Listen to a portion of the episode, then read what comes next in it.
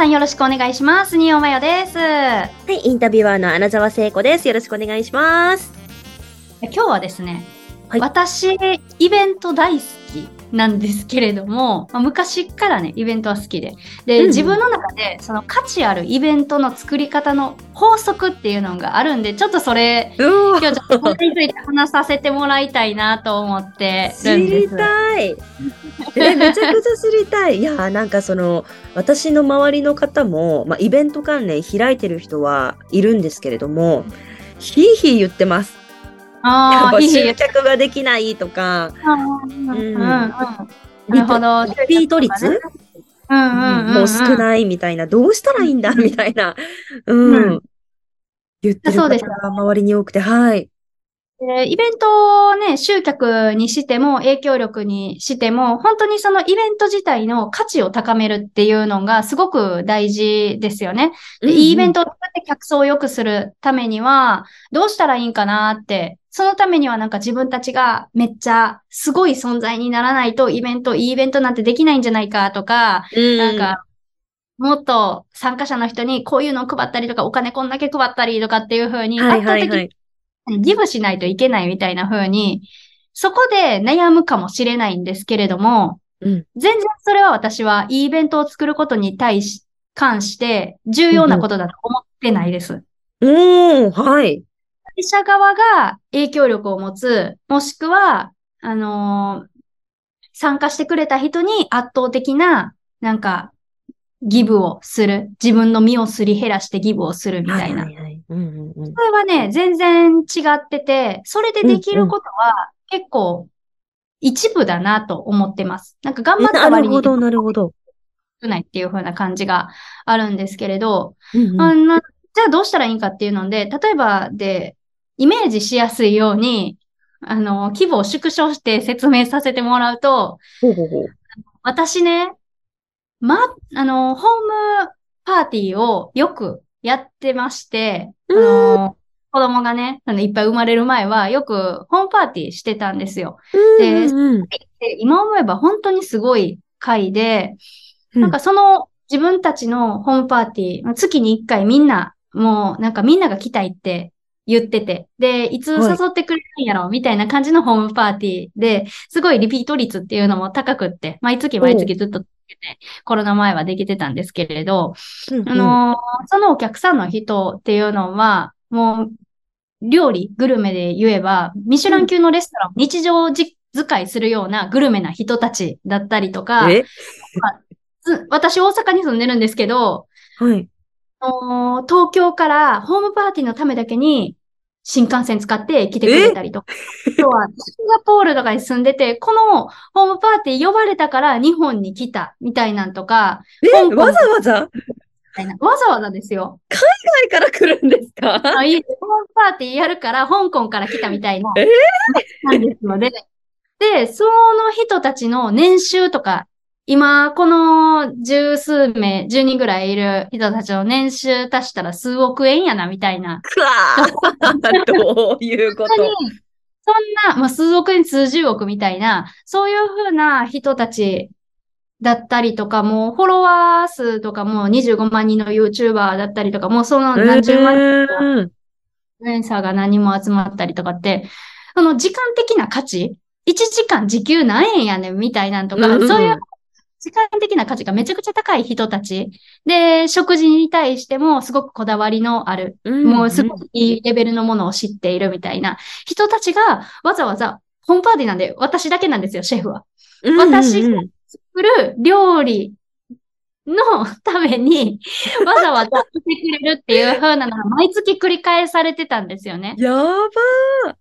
らそのホームパーティーを、なんかその、めっちゃいいものにする。なんかすごい人を呼びたいっていう風になった時に、なんか私たちが、あのーどうしたらいいかになるかなみたいなことを考えるじゃないですか。でうんはい。その時に、大概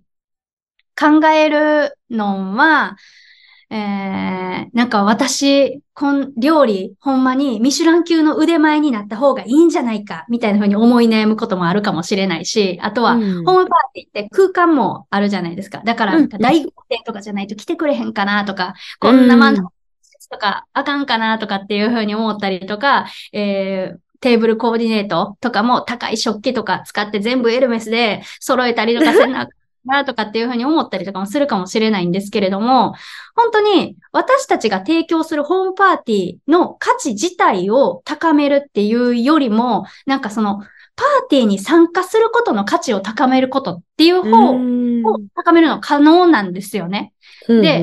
だから、だから当時私がやってたことっていうのは、この料理自体をめちゃくちゃグレードアップさせるっていうふうなことでもないし、うん、えー、その会場自体を大きな会場を借りて豪華にやったっていうふうなわけでもないんですよね。で、それは何をやったのかっていうと、うん、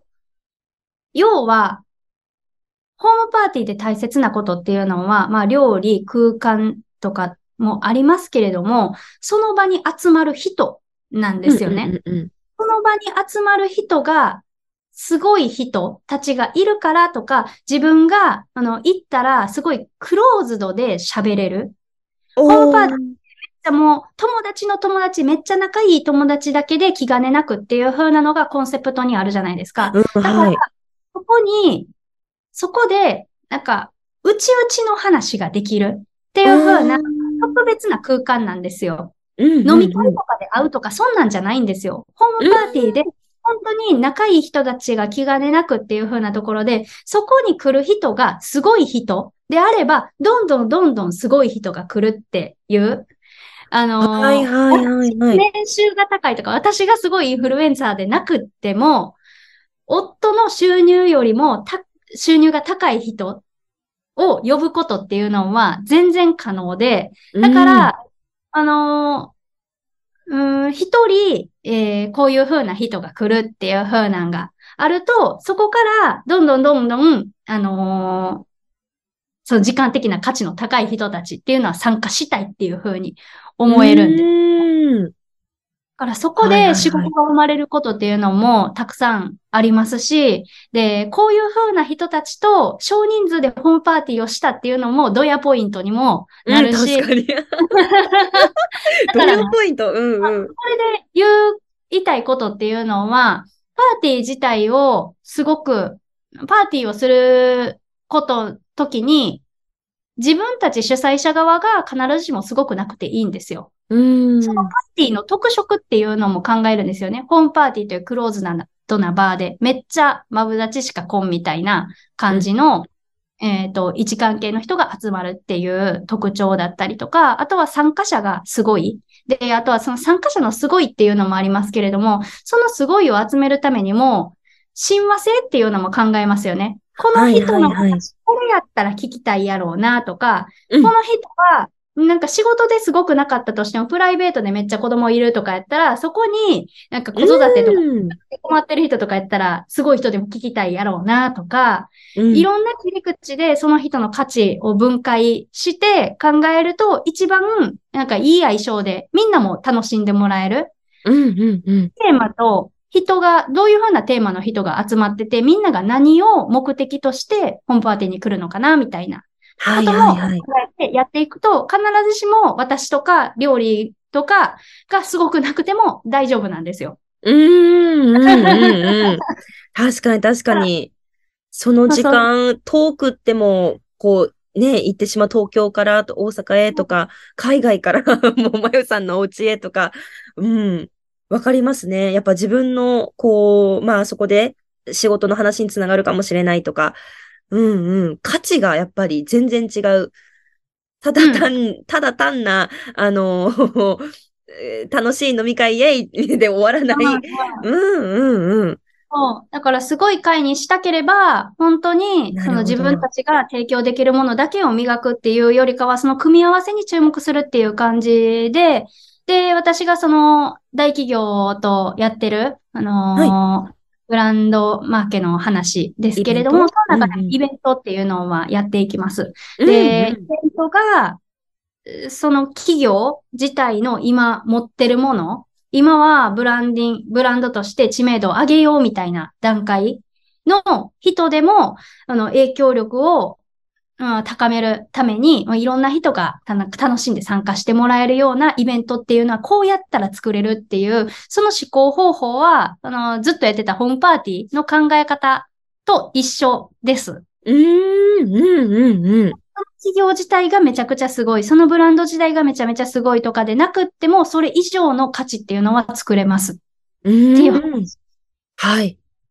ですよね。ありがとうございまあー価値あるイベントの作り方だなと思います。だから、うん、最初に言った、その自分たちがすごくなるっていうことは、影響を及ぼすことのほんの一部なんですっていうす。風な話し。ましたけれども、だから料理がすごく、料理をすごくするとか、会場をめちゃくちゃすごくするっていう風なことで、得られるものってほんの一部だなとうん思います。はい。要は組み合わせと会自体にどういう意味を持たせるのか、その会の意味を最大限に発揮するためにはこういう雰囲気を作ったら受けるやろうなとかはい。考えるっていう感じですかね。うん。ありがとうございます。今回もありがとうございます。参考にします。ちょっと教えてあげよう。自分がすごくなくていいんだよっていう話です。はい。はい。いやー今回もまよさんありがとうございました。は